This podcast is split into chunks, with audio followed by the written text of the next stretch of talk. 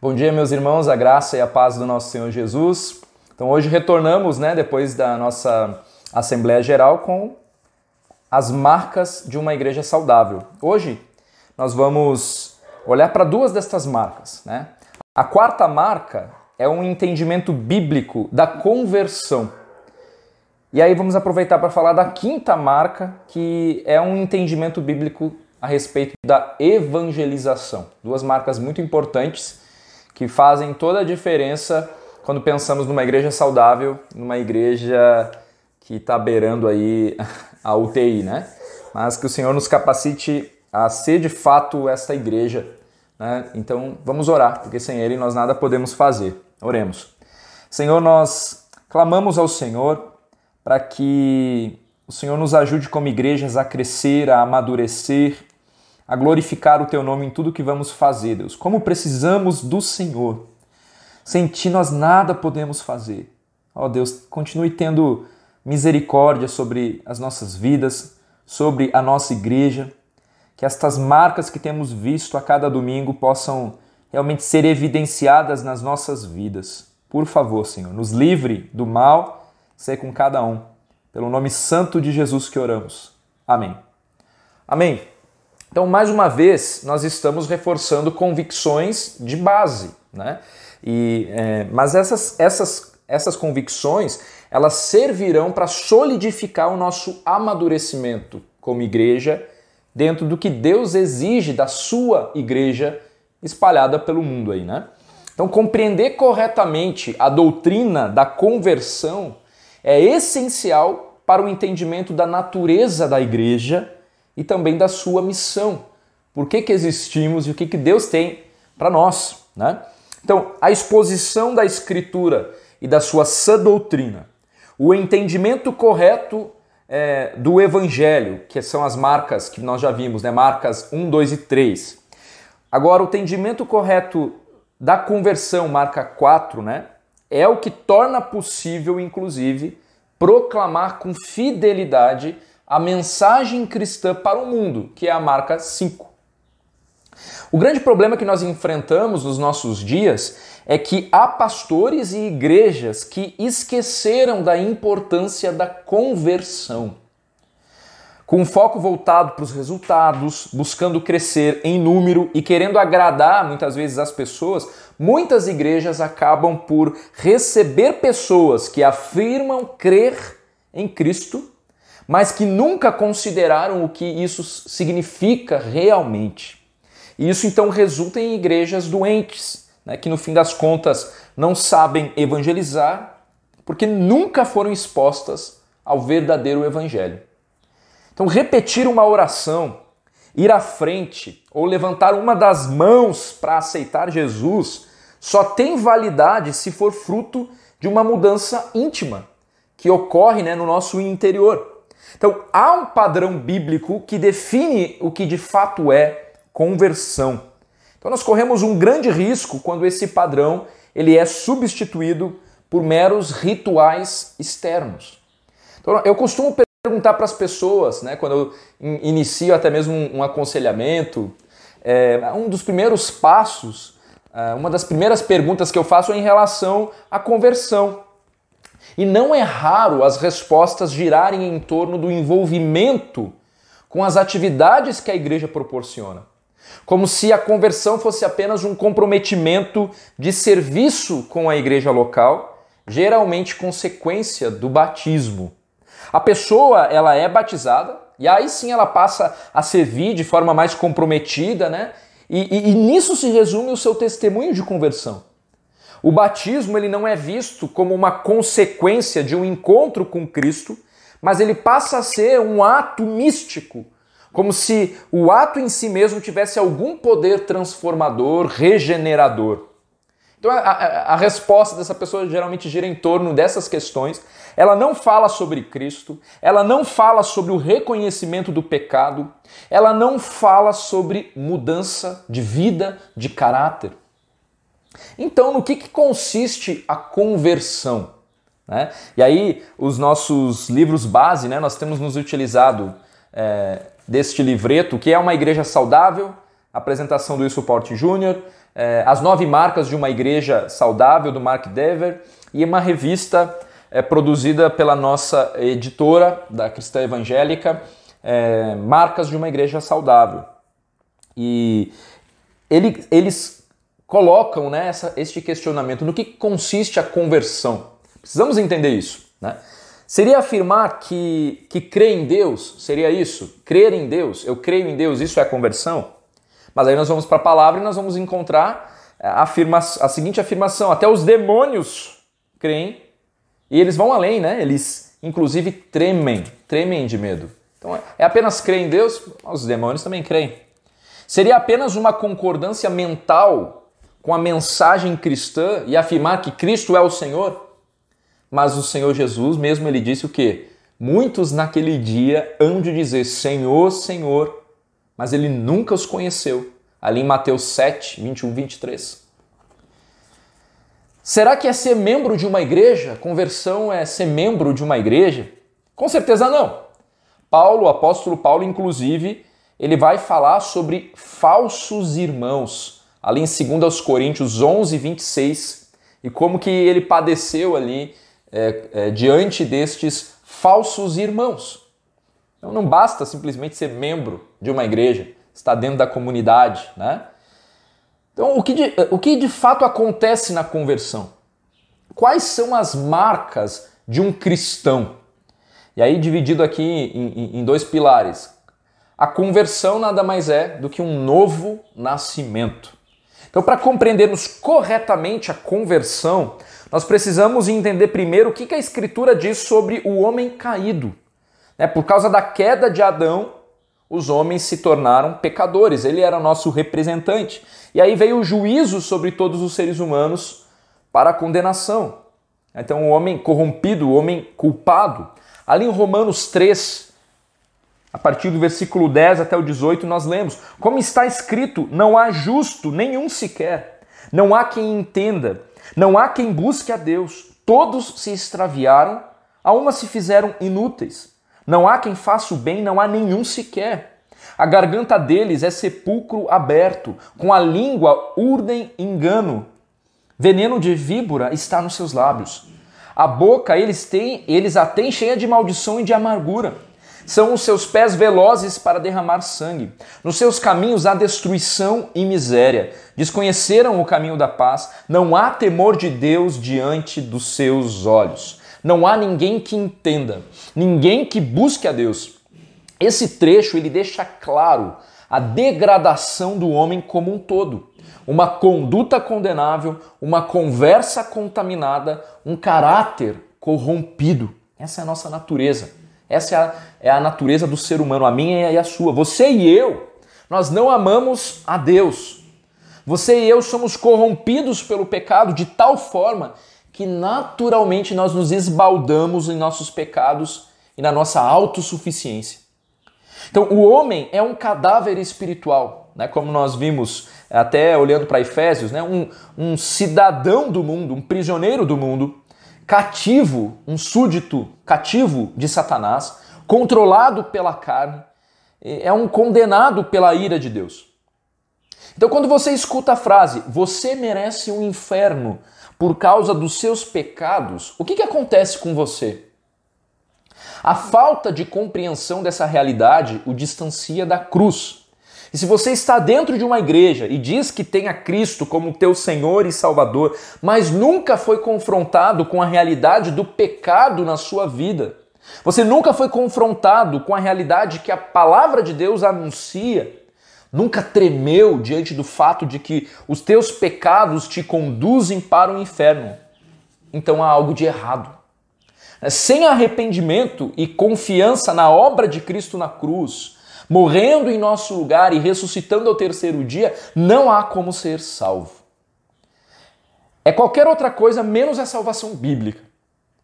Então nós precisamos acordar, né? acorde. Né? Deus não está interessado em sua postura religiosa, Nós precisamos parar de achar que o assunto salvação, portanto, é coisa para entre aspas pagão, para quem é coisa para quem está lá do lado de fora, além dos portões é, da igreja. Então, a boa nova é para o homem. É, se você é um ser humano, essa boa nova é para você. E nós devemos então empregar todos os nossos esforços mentais, intelectuais, para amadurecermos no entendimento de quem Cristo é e, que, e o que, que ele fez por nós. E quais são as implicações práticas para o teu dia a dia, em cada área da tua vida, no modo como você se relaciona com tudo e com todos.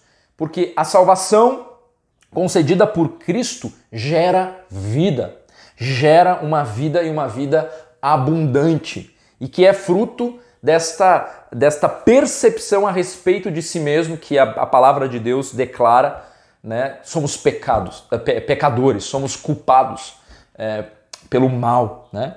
Então conversão tem a ver com novo nascimento. Novo nascimento precisa passar pelo reconhecimento de que todos pecaram. Né? Jesus não é só um upgrade aí para o seu aperfeiçoamento. Ele é simplesmente a, única fonte de vida que eu e você podemos é, ter se nos arrependemos dos nossos pecados. Então, conversão tem a ver com novo nascimento. E novo nascimento tem a ver com arrependimento e fé. Então, em que consiste a salvação? Né, nós já vimos um pouco sobre a ideia do evangelho, né? É, é muito mais do que uma mudança comportamental. É muito mais do que uma mudança de postura religiosa. A salvação, conforme revelada nas Escrituras, tem a ver com um estado de perplexidade contínuo a respeito do grande e profundo significado da obra de Cristo na cruz em nosso favor. Isso deve nos impactar, nos deixar perplexos. Então, salvação não é um momento histórico, no sentido de que você levantou a mão em algum retiro aí da sua vida e a partir dali passou a ler a Bíblia, passou a ir numa igreja, passou a orar, passou a ter uma mudança comportamental significativa ali naquele momento.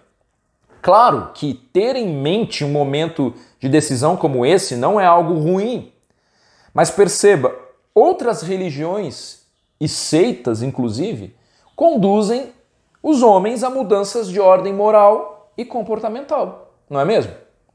Então, em outras palavras, nós não devemos viver num constante. Nós, na verdade, devemos viver num constante estado de perplexidade sobre o que, sobre o que Cristo fez por nós, nos livrando do inferno. Então, pense como pode então Deus, esse Deus todo-poderoso, sendo quem ele é, e eu sendo quem eu sou, você sendo quem você é, como pode Deus ter nos livrado do inferno?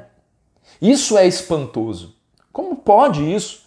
Então, esse estado de perplexidade, ele está vinculado à salvação.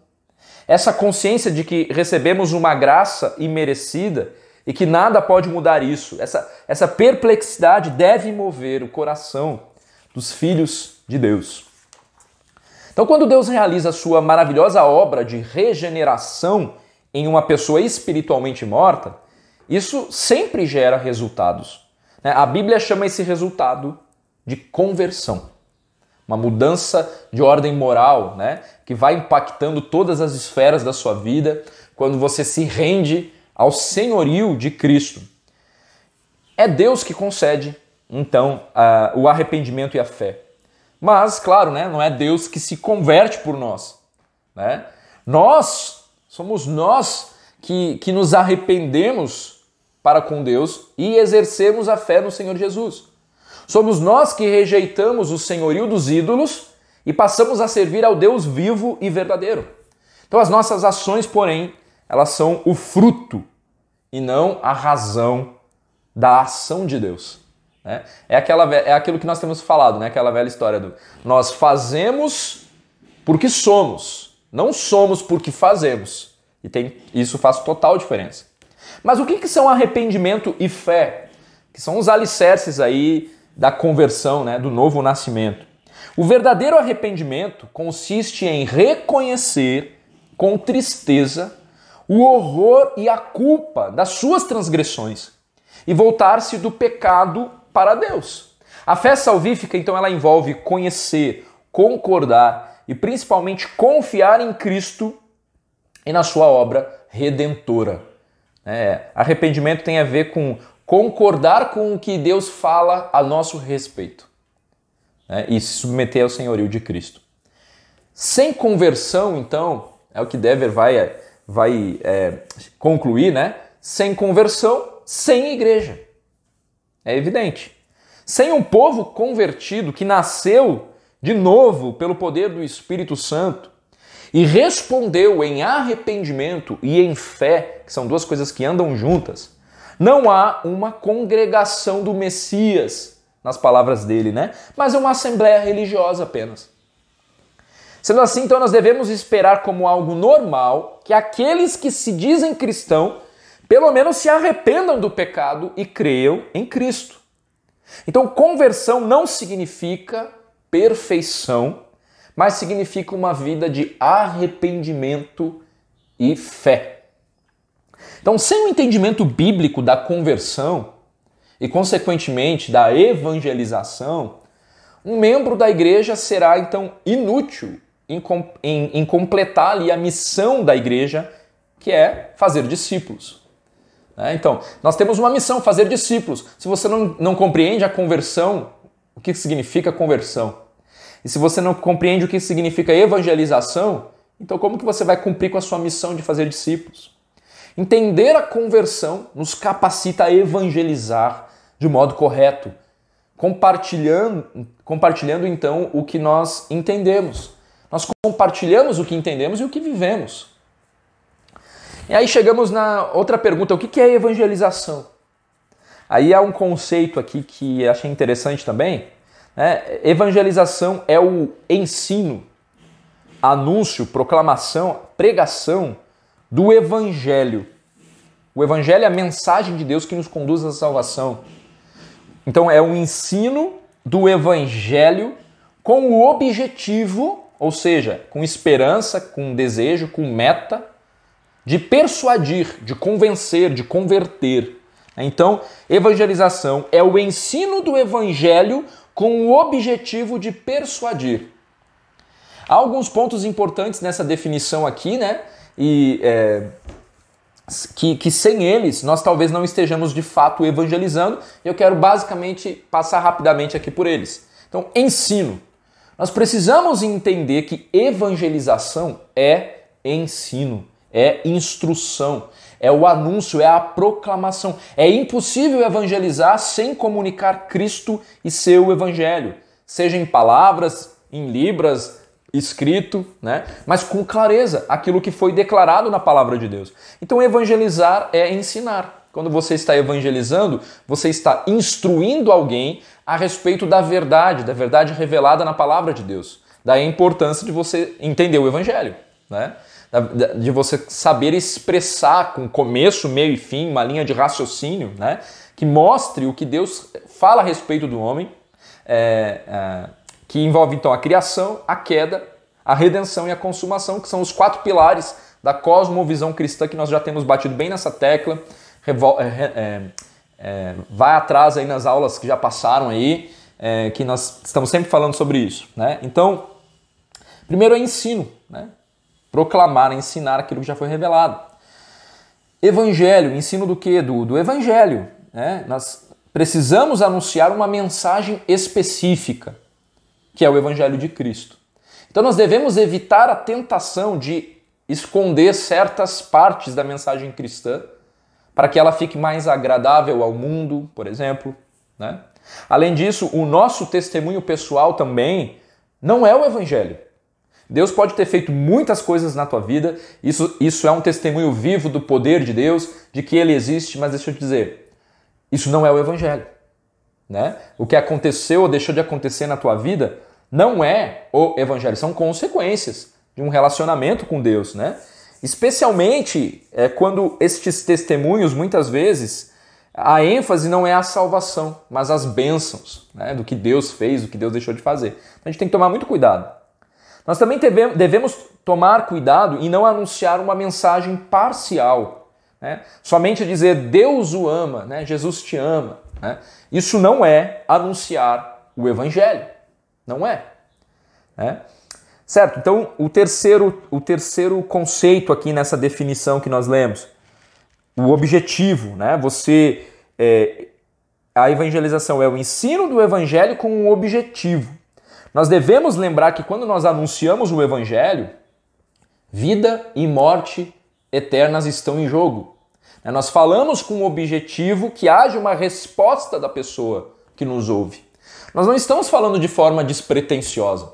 Nós queremos que de fato essa pessoa ela entenda o quão crucial é ela é o posicionamento dela em relação ao evangelho, a mensagem de redenção. Né? Então, é, vida e morte estão em jogo. Nós temos um objetivo né, muito claro ali para que a pessoa entenda. Persuadir, né, com o objetivo de persuadir. Por fim, então, esse quarto é, conceito aqui, nosso alvo, né, é persuadir. Nosso alvo é que a pessoa responda corretamente em arrependimento e fé. Ninguém evangeliza alguém sem essa pretensão, né? sem esse objetivo, na verdade. Né? E é essa resposta que nós devemos esperar. Nós precisamos, assim como o apóstolo Paulo, né, ter um, um desejo ardente em nosso coração de ver as pessoas virem a Cristo e nós devemos rogar que elas se reconciliem com Deus. É, nós, entretanto, nós devemos ter em mente né, o fato de que é o Espírito quem faz essa obra. É Ele quem de fato convence. Mas eu estou falando com relação à nossa atitude. A nossa atitude ela tem um objetivo e nós realmente temos que mostrar a importância do, do dessa decisão para a pessoa com quem a gente está evangelizando. Do quanto é urgente, porque a morte ela sela o nosso destino eterno. Né? Então não pode ser de uma forma despretensiosa, feita pela metade, com meias verdades. Né? Eu preciso expor para a pessoa a realidade de quem ela é, a necessidade de Cristo. Então nós devemos buscar persuadir sem colocar nossa esperança em nossos métodos ou em nossa habilidade, mas em Deus. Isso nos levará a buscar então a persuadir sem manipular. Nós não devemos manipular as emoções das pessoas. Nós não devemos impor a nossa opinião simplesmente. Né? Nós não devemos coagir uma resposta favorável. Nós devemos dizer às, às pessoas com honestidade que se elas se arrependerem e crerem, elas serão salvas. E isso é, terá um custo. Isso terá um custo, né? uma mudança de perspectiva, de vida. Né? Então, no caso, as marcas 4 e 5, elas apontam para uma necessidade.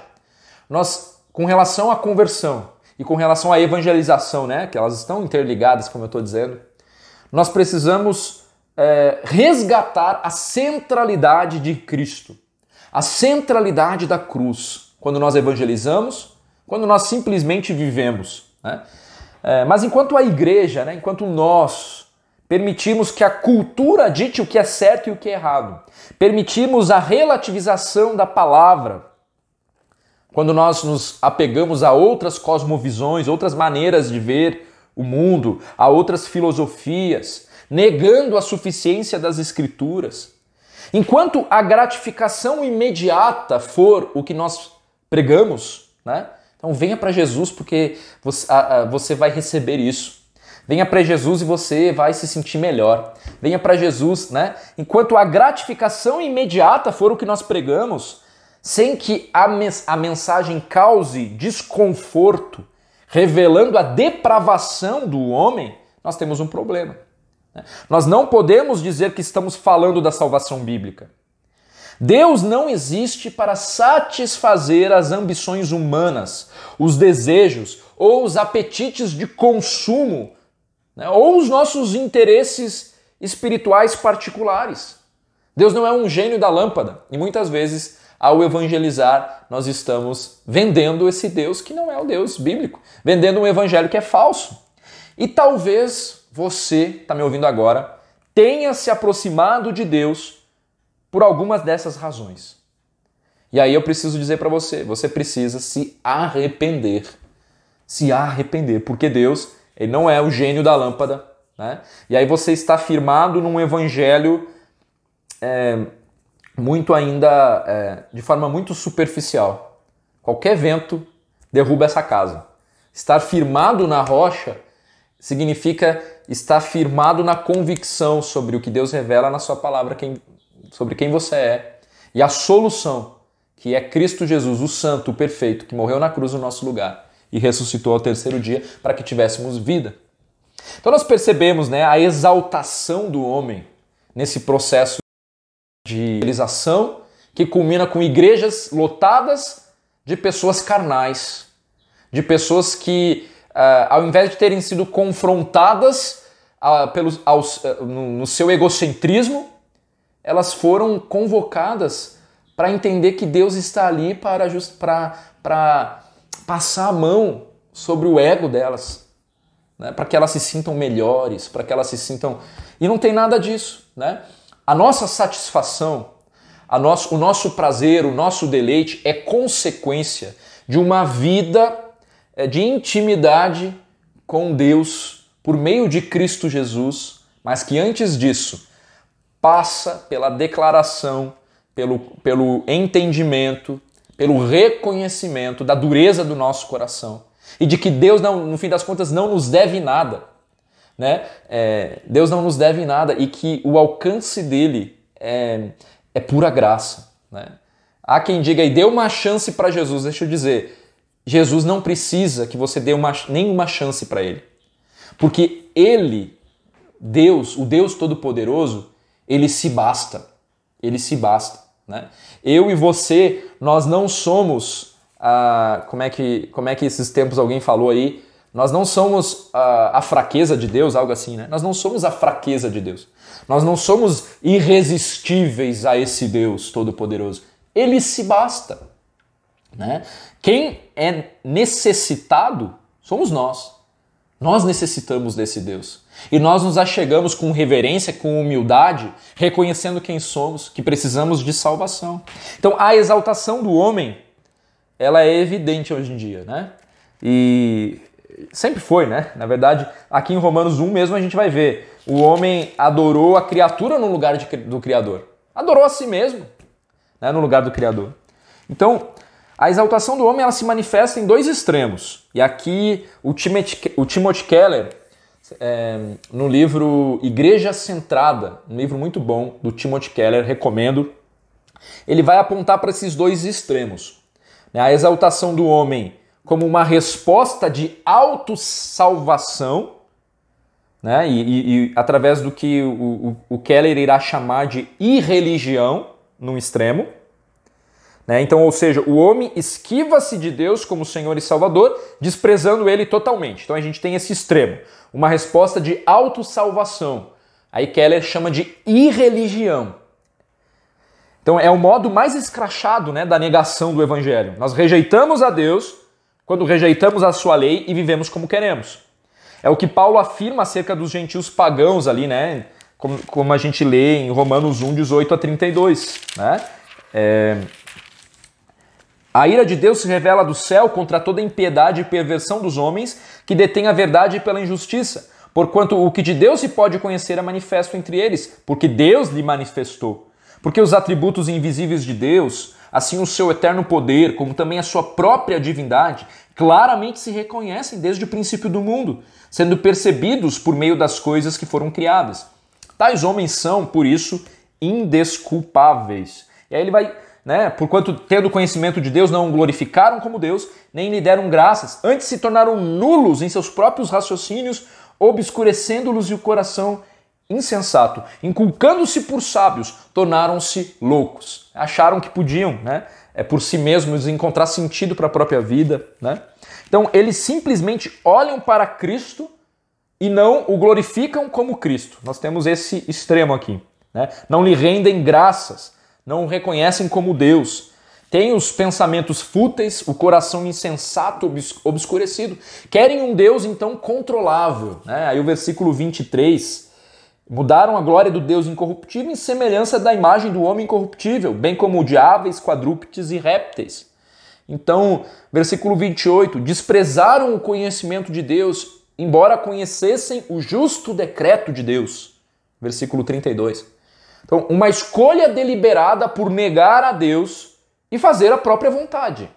Então, a exaltação do homem, ela tem este primeiro extremo da autossalvação, a irreligião, o desprezo completo sobre Deus, né? não, é, não é, reconhecendo Cristo.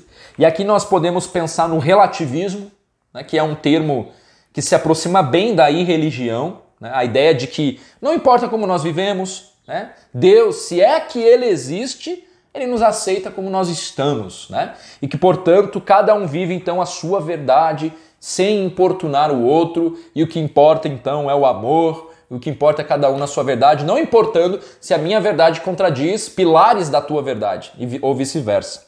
Então o relativismo ele deixa o homem num mar de incoerências, disfarçado de respeito ao próximo. O homem continua sendo o seu próprio Deus, impondo a sua própria vontade, adorando a tudo menos ao Deus vivo. E isso está no seio da igreja. A relativização da palavra Especialmente quando o, o nosso sapato aperta, né? especialmente quando nós somos exortados a abandonar determinadas práticas, a negar o eu e obedecer ao Senhor. Curiosamente, é aí que é, veja bem, não é bem assim, é muito radical. Isso é a relativização da palavra. Isso é você dizendo, Deus, a tua palavra diz isso, mas não é bem assim. Eu vou fazer o que eu quero. Né? Então, é, é, a exaltação do homem uma resposta de autossalvação é, à irreligião, o relativismo andando juntos. Né? Então pense, quais são os teus ídolos?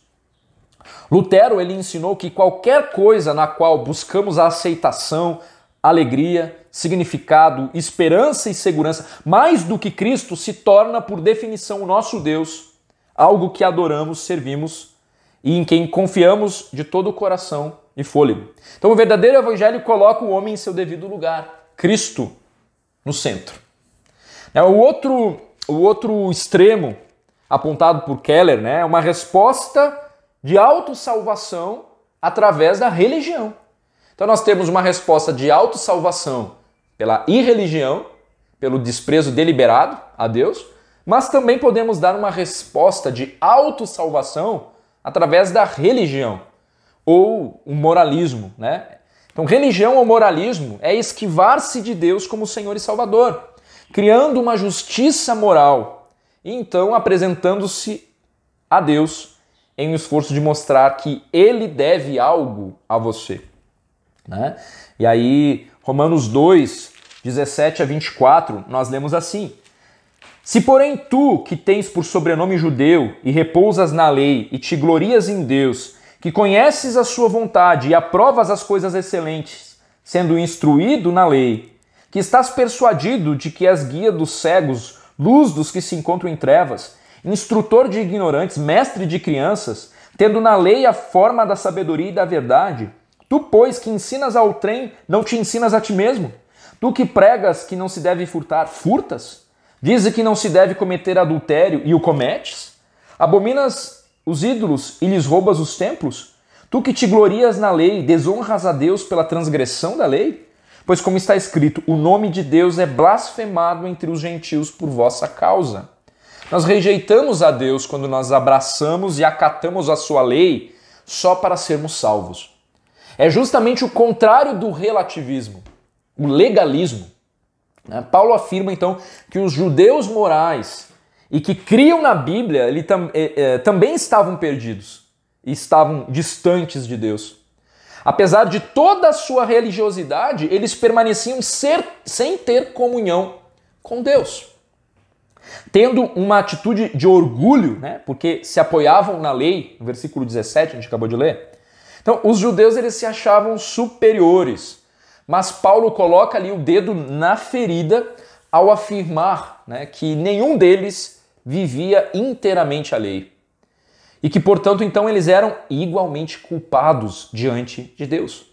Então Paulo ele coloca gentios e judeus todos debaixo da mesma condenação. Todos aqueles que desprezaram a Deus de forma consciente e obstinada, quanto aqueles que viviam de acordo com a lei, com base em uma boa moral, estavam debaixo do pecado. Então, em outras palavras, uma resposta religiosa a Deus, uma resposta puramente moralista, é o resultado de um coração egocêntrico, né, que busca a Deus em benefício próprio. Então, os cristãos que aprendem a se comportar de modo moralista, com o intuito de não ser castigados ou para conquistar o auto-respeito e a salvação, estão aprendendo a ser morais em benefício próprio. Não amam a Deus por Ele mesmo, por Ele ser quem Ele é. Então, quando nós cremos, quando cremos no Salvador, não há mais condenação alguma para aqueles que estão em Cristo Jesus. Nós lemos ali em Romanos 8:1. Depositar a fé em Cristo não é questão de um esforço cada vez maior. Significa deixar de confiar em nós mesmos, passar a confiar em Jesus e descansar nele. Significa pedir, Pai, aceita-me, não por causa do que eu fiz ou farei, mas por causa do que Jesus fez em meu lugar. É isso. Talvez você tenha vivido até aqui desprezando intencionalmente o Deus vivo. Não sei. Ou talvez a sua vida até aqui tenha sido o reflexo de boas intenções, mas que não passam de atos vazios de moralidade. O certo é que nenhum desses caminhos pode resolver o problema de separação de Deus. Então, compreender o verdadeiro evangelho é uma questão de depositar a confiança completa da sua vida no único que é digno. Então hoje né, o convite é para que cada um de nós né, permita que Cristo seja de fato o Senhor das nossas vidas. Então deixe de ser o seu próprio Deus. Não pense que pode fazer qualquer coisa para adquirir a salvação. Cristo ele já pagou um alto preço para que a gente continue inventando um caminho. Ele é o caminho. Ele é a verdade, ele é a vida. Então você e eu nós somos pecadores. Nós merecemos o inferno. Não há solução para as nossas vidas se não reconhecermos quem de fato somos sem Cristo. Não há solução para as nossas almas se relativizarmos a verdade e nos, e nos, e, e nos jogarmos no mar aí de incertezas que é esse mundo e o que ele tem para nos oferecer. Então não há solução em nenhuma expressão religiosa por si só, pois religiosidade não é relacionamento.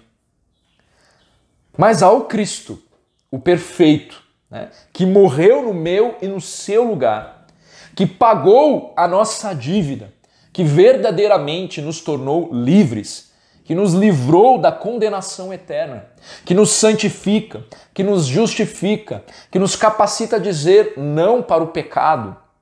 Ele levou o fardo e nós já não estamos debaixo da lei, mas da graça.